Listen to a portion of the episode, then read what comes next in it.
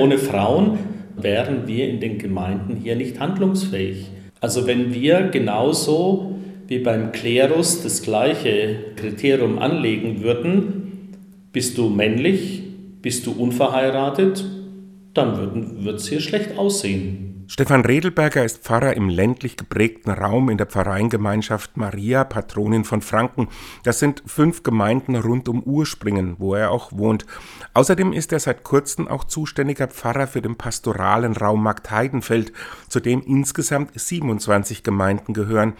Als er 2021 gefragt wurde, ob er sich beim Buchprojekt Frauen ins Amt beteiligt, in dem sich Männer dazu äußern, wie sie die Frage der Priesterweihe für Frauen sehen, sagte er zunächst einmal Nein.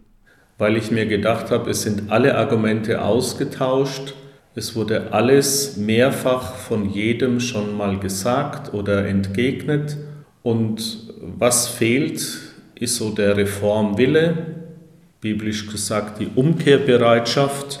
Ähm, von daher habe ich gar keinen Sinn gesehen, da irgendwas nochmal zu schreiben. Doch dann hatte ihn ein Gespräch mit seiner Pastoralreferentin umgestimmt, die vorschlug, statt von theologischen Argumenten von persönlichen Erfahrungen zu schreiben.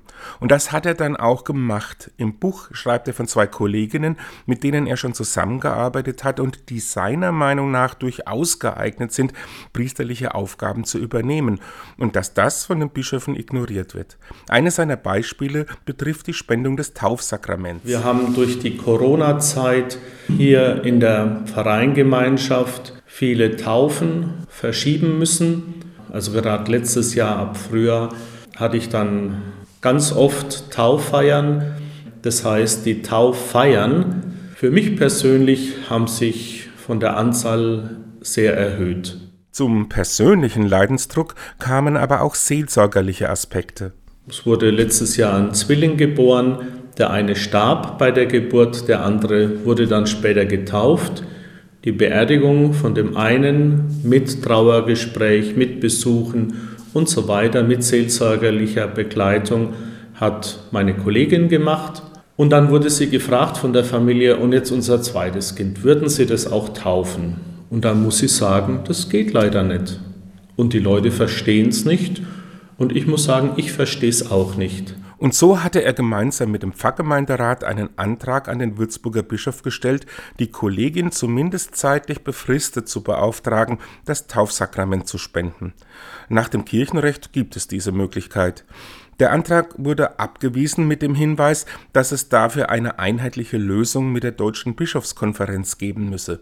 Redelberger findet das frustrierend. Der Hinweis auf die Ebene der Bischofskonferenz, noch beliebter ist ja der Hinweis auf die Weltkirche.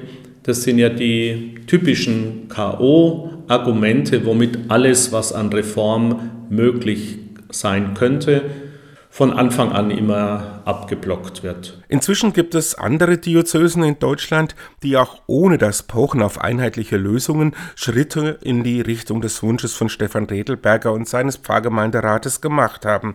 Für ihn ist es überhaupt keine Frage, dass da Bewegung in die Sache kommen muss, nicht nur wegen des Personalmangels in der katholischen Kirche. Ein Schlüsselbegriff sind für ihn da die Charismen, also die von Gott geschenkten Talente und Fähigkeiten. Wenn wir das in der Kirche ernst nehmen würden und auf die Charismen schauen würden, die bei den Menschen da sind, und nicht zuerst auf das Geschlecht schauen würden, dann wird sich die Frage auch von selbst erledigen.